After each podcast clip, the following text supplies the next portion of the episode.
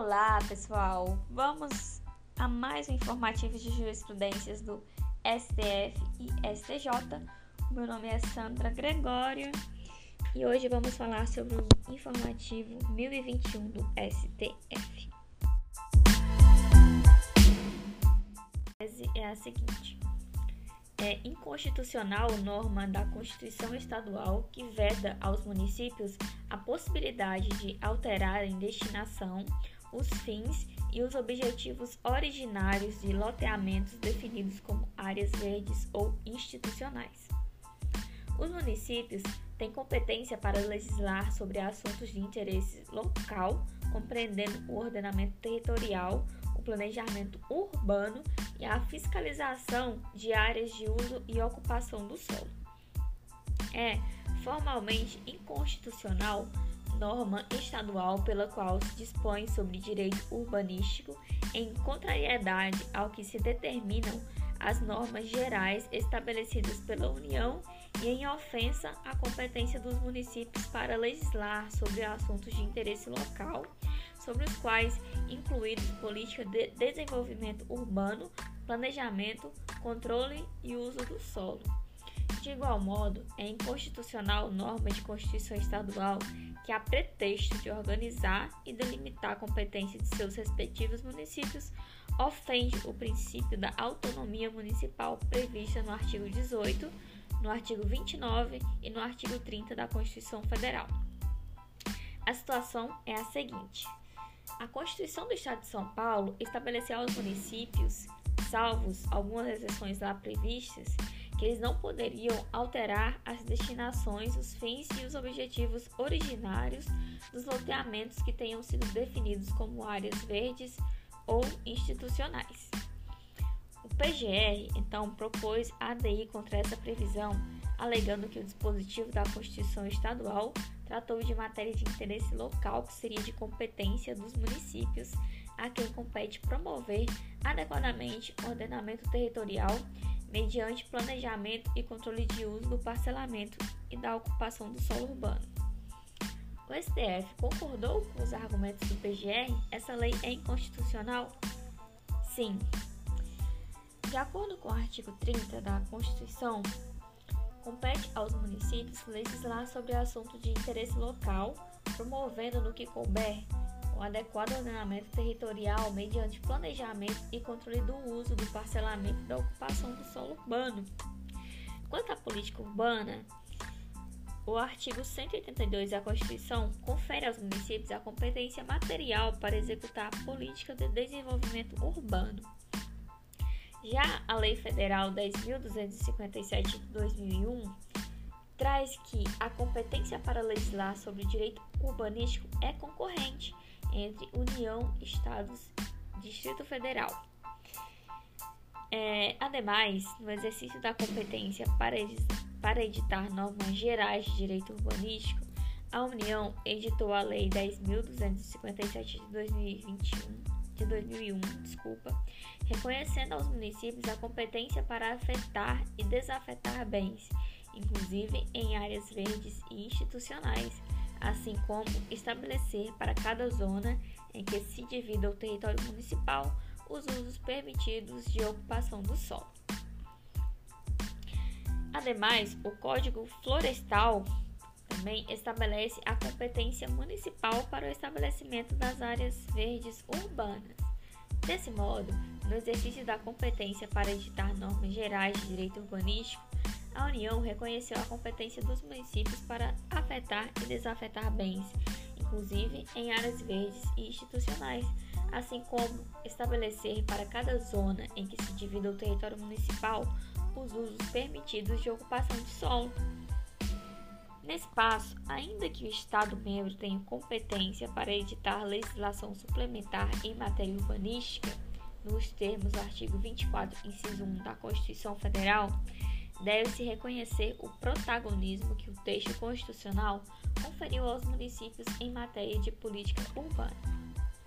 Em suma, para fixar a tese, é inconstitucional norma de Constituição Estadual que vede aos municípios a possibilidade de alterarem destinações, os fins e os objetivos originários de loteamentos definidos como áreas verdes ou institucionais. Vamos falar agora sobre processo legislativo.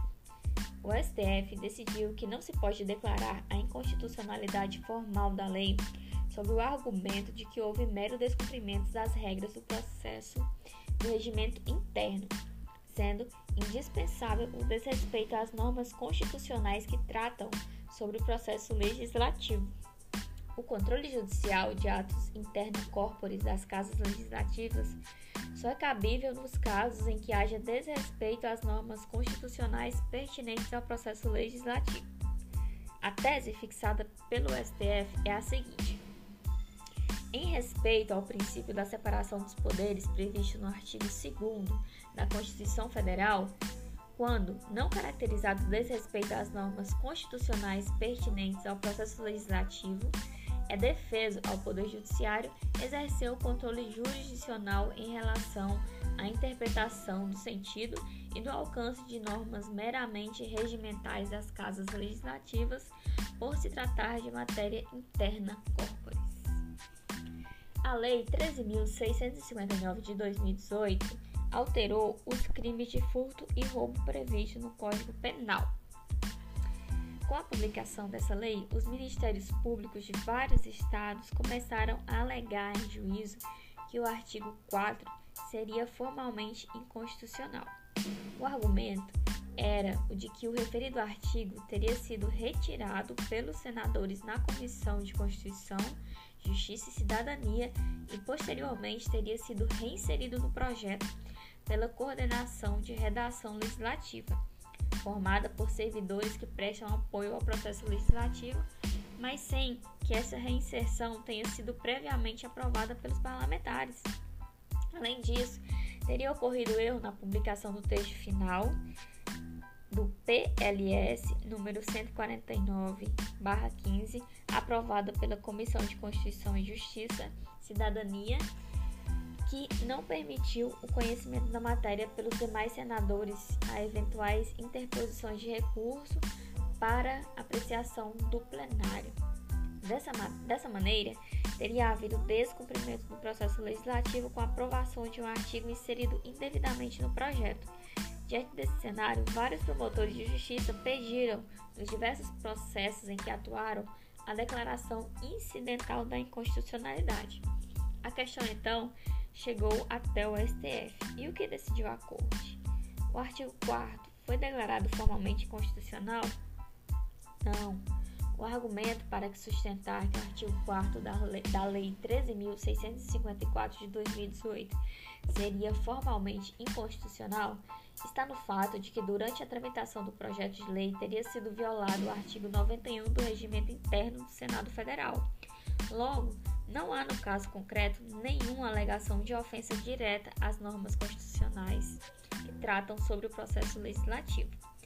O STF entende que não cabe a declaração de constitucionalidade formal de lei por ofensa apenas às normas regimentais das casas legislativas. Isso porque a interpretação do regimento interno do Poder Legislativo é considerado assunto interna corporis, não sujeito, portanto, ao controle judicial sob pena e violação ao princípio da independência dos poderes. Portanto, para fixar a tese, em respeito ao princípio da separação dos poderes previsto no artigo 2 da Constituição Federal, quando não caracterizado desrespeito às normas constitucionais pertinentes ao processo legislativo, é defeso ao Poder Judiciário exercer o controle jurisdicional em relação à interpretação do sentido e do alcance de normas meramente regimentais das casas legislativas, por se tratar de matérias interna corporis. Vamos agora falar de direito administrativo, agora sobre a responsabilidade civil do Estado. Isso porque o STF decidiu que o Estado responde de forma objetiva pelos danos causados a profissionais de imprensa feridos por policiais durante cobertura jornalística de manifestação pública em que ocorra tumulto ou conflito. Mas isso desde que o jornalista não haja descumprido ostensiva e clara advertência quanto ao acesso às áreas definidas como de grave risco à sua integridade física, caso em que poderá ser aplicada a excludente de responsabilidade por culpa exclusiva da vítima. A tese fixada, então, é a seguinte: é objetiva a responsabilidade civil do Estado em relação a profissional de imprensa ferido por agente policial durante cobertura jornalística em manifestação em que haja tumulto ou conflito entre policiais e manifestantes. Cabe a excludente da responsabilidade da culpa exclusiva da vítima nas hipóteses em que o profissional de imprensa descumprir ostensiva e clara advertência sobre o acesso às áreas delimitadas em que haja grave risco à sua integridade física.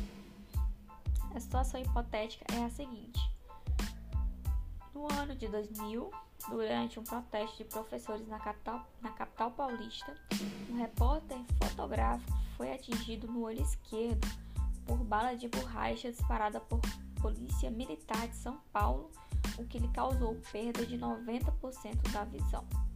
A vítima ajuizou a ação de indenização por danos morais e materiais contra o Estado de São Paulo. O pedido foi julgado improcedente pelas instâncias ordinárias. O TJ de São Paulo reconheceu que o ferimento foi causado pela bala de borracha disparada pelo policial militar. No entanto, entendeu que não ficou demonstrado abuso ou excesso na conduta do policial. O caso, então, chegou ao STF através de recurso extraordinário. O repórter tem direito a ser indenizado para essa corte? Sim. Isso porque a responsabilidade civil das pessoas jurídicas de direito público e das pessoas jurídicas de direito privado prestadoras de serviço público é objetiva por conta da teoria do risco administrativo. Para configurar o dever de indenizar, é necessário o preenchimento dos seguintes requisitos: o dano, a ação ou omissão administrativa, o nexo causal entre o dano ou a omissão e a ausência de causa excludente de responsabilidade estatal. A responsabilidade civil do Estado, em caso de omissão, também é objetiva? Sim, a jurisprudência do STF entende que também é objetiva a responsabilidade decorrente de omissão, seja das pessoas jurídicas de direito público, seja das pessoas jurídicas de direito privado prestadoras de serviço público. Entretanto, a responsabilidade objetiva ela não é absoluta, porque admite as excludentes de responsabilidade, quais sejam caso fortuito ou força maior, culpa exclusiva da vítima ou culpa exclusiva de terceiro. Em regra, nesse caso específico, não há que se falar em culpa, em culpa exclusiva da vítima. Não é adequado, no entanto, atribuir ao profissional de imprensa culpa exclusiva pelo dano sofrido por conduta do agente público, somente por permanecer realizando cobertura jornalística no local da manifestação popular no momento em que ocorre o tumulto, sob pena de ofensa ao livre exercício da liberdade de imprensa e o direito de informar. A ótica adotada pelo TJ no sentido de que houve culpa exclusiva do repórter acaba por inibir a cobertura jornalística, violando o direito ao exercício profissional, bem como o direito dever de informar. Para o STF, o policial militar de São Paulo não levou em conta as diretrizes básicas da conduta de evento público nem o protocolo de uso de armas não letais. Além disso, na análise dos fatos, excluiu a possibilidade de culpa exclusiva da vítima. Isso porque, segundo os protocolos internacionais, balas de borracha só podem ser desferidas da cintura para baixo. Portanto, a conclusão e a tese é de que é objetiva a responsabilidade civil do Estado em relação ao profissional da imprensa ferido por agentes policiais durante a cobertura jornalística em manifestação em que haja tumulto ou conflitos entre policiais e manifestantes cabe a excludente da responsabilidade da culpa exclusiva da vítima nas hipóteses em que o profissional de imprensa descumprir ostensiva e clara advertência sobre o acesso às áreas delimitadas em que haja grave risco à sua integridade física.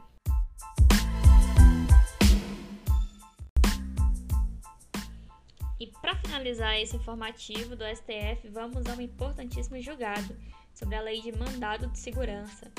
Isso porque em 2009 foi promulgada a Lei do Mandado de Segurança. E logo em seguida a lei foi promulgada, o Conselho Federal da Ordem dos Advogados do Brasil ajuizou o ADI contra alguns dispositivos da lei. Então eu vou é, falando aqui sobre cada dispositivo, eu vou falando se o STF considerou constitucional ou não e com a devida justificativa, tá bom? Prime... O primeiro questionamento do, da OAB foi contra o artigo 1 da, e parágrafo 2 da referida lei que fala que não cabe mandado de segurança contra os atos de gestão comercial praticados pelos administradores de empresas públicas, sociedades de economia mista e de concessionários de serviço público. A OAB alegou que a lei, ao cercear a possibilidade de apreciação pelo Poder Judiciário dos atos de gestão comercial, interferiu na harmonia e independência entre os poderes. Entretanto, o STF rejeitou o pedido nesse ponto e decidiu que é constitucional tal artigo. Portanto, não cabe mandado de segurança contra atos de gestão comercial praticados por administradores de empresas públicas, sociedade de economia mista e concessionárias de serviço público. Isso porque o ajuizamento do mandado de segurança somente é cabível contra atos praticados no desempenho de atribuições do poder público. Os atos de gestão comercial são atos estranhos à ideia de delegação de serviço público em si. Estes atos se destinam à satisfação de interesses privados na exploração da atividade econômica, submetendo-se a regime jurídico próprio das empresas privadas. Tá? Ademais, outro ponto questionado da lei foi o artigo 7, inciso 3, que fala que se suspenda o ato que deu motivo ao pedido quando houver fundamento relevante do ato impugnado, puder resultar ineficácia da medida, caso seja finalmente deferida, sendo facultado exigir do impetente calção, fiança ou depósito com o objetivo de assegurar o ressarcimento à pessoa jurídica. Esse dispositivo trata sobre a possibilidade de conceder medida liminar em mandado de segurança. A OAB impugnou a parte final do dispositivo. Segundo a entidade, seria inconstitucional exigir o pagamento prévio de calção, depósito ou fiança para a concessão da liminar. O STF, entretanto, não concordou com a autora. A calção, fiança ou depósito configura mera faculdade que pode ser exercida se o magistrado entender ser necessária para assegurar o ressarcimento à pessoa jurídica. Portanto, o juiz tem a faculdade de exigir calção, fiança ou depósito para o deferimento de medida liminar em mandado de segurança quando verificada a real necessidade de garantia em juízo de acordo com as circunstâncias do caso concreto. Tá bom?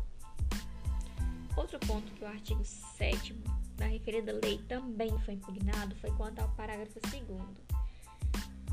O parágrafo 2 traz que não será concedida medida liminar que tenha por objetivo a compensação de créditos tributários, a entrega de mercadoria e bens provenientes do exterior, a reclassificação ou equiparação de servidores públicos e a concessão de aumento ou extensão de vantagens ou pagamentos de qualquer natureza.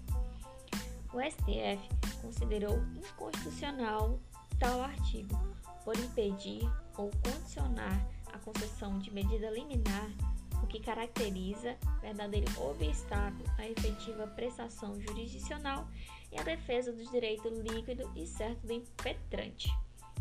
A Corte concluiu então que é inconstitucional o ato normativo que vede ou condicione a concessão de medida liminar na via mandamental. Portanto, em virtude dessa decisão do STF, ficou superada a súmula 212 do STJ, que dizia que a compensação de crédito tributário não pode ser deferida em ação cautelar ou por medida liminar, cautelar ou antecipatória. O entendimento, portanto, do STJ foi superado. Outro ponto também questionado foi o artigo 22, parágrafo 2 que traz que, no mandado de segurança coletivo, a liminar só poderá ser concedida após a audiência da, do representante judicial da pessoa jurídica de direito público, que deverá se pronunciar no prazo de 72 horas. O STF julgou inconstitucional a exigência da oitiva prévia do representante da pessoa jurídica de direito público como condição para concessão de liminar em mandado de segurança coletivo, por considerar a disposição restringe o poder geral de cautela do magistrado.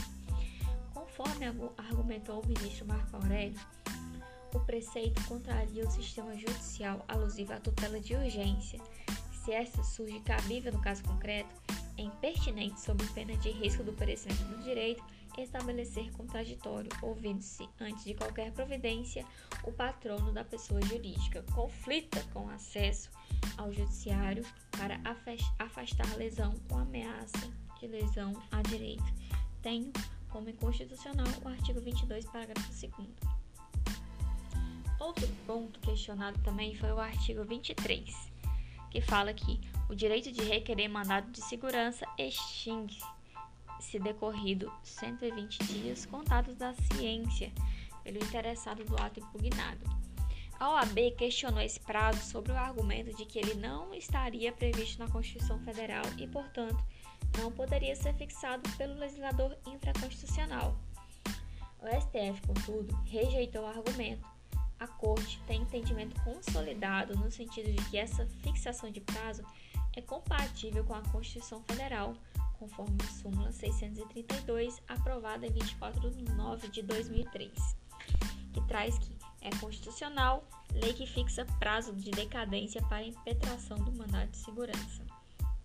Assim, depois que a autoridade praticar o ato ilegal abusivo, a pessoa prejudicada terá o prazo de 120 dias para impugná-lo por meio de mandado de segurança. Ultrapassado esse prazo, o interessado continua com o direito de questionar o ato, mas deverá fazer isso mediante ação ordinária. O termo inicial desse prazo é a data em que a pessoa jurídica teve ciência do ato. Observando que, no caso do mandado de segurança preventivo, não há prazo decadencial. Portanto, o STF considerou que é constitucional o artigo 23 da Lei 2016 2016-2019, que fixa o prazo decadencial de 120 dias para a impetração do mandado de segurança. Outro artigo da lei questionado foi o artigo 25, que diz que não cabem, no processo de mandado de segurança, a interposição de embargos infringentes e a condenação do pagamento dos honorários advocatícios sem prejuízo da aplicação da sanção no caso de litigância de má-fé. A OAB questionou esse trecho acima destacado quanto à condenação do pagamento dos honorários advocatícios. O STF, contudo, rejeitou o pedido e afirmou, e afirmou que essa previsão é constitucional. Vale ressaltar, inclusive, que a Corte possui entendimento simulado desde 3 de 12 de 1969, no sentido de que não cabem honorários sucumbenciais na via mandamental. Portanto, não cabe condenação de honorários de advogado na ação de mandado de segurança o STJ também comunga do mesmo entendimento. Portanto, o artigo 25 da Lei do Mandado de Segurança, que prevê que não cabe no processo de mandado de segurança a condenação de honorários advocatícios, é constitucional. Portanto, galera, ficamos atentos porque houve várias alterações aí, mas principalmente da inconstitucionalidade da coitiva, né, do contraditório de 72 horas para deferir a liminar. Portanto, o STF considerou inconstitucional e considerou também o inconstitucional o ato normativo que veda ou condiciona a medida liminar na via mandamental. E com esse julgado super importantíssimo, finalizamos aqui mais um episódio de informativos do STJ e STF. Agradeço muitíssimo pela compreensão de vocês, pela audiência e em breve voltaremos com mais decisões importantíssimas aí para mantermos-nos atualizados sobre as decisões dos nossos tribunais superiores. Muito obrigada, tenham um excelente estudo, excelente dia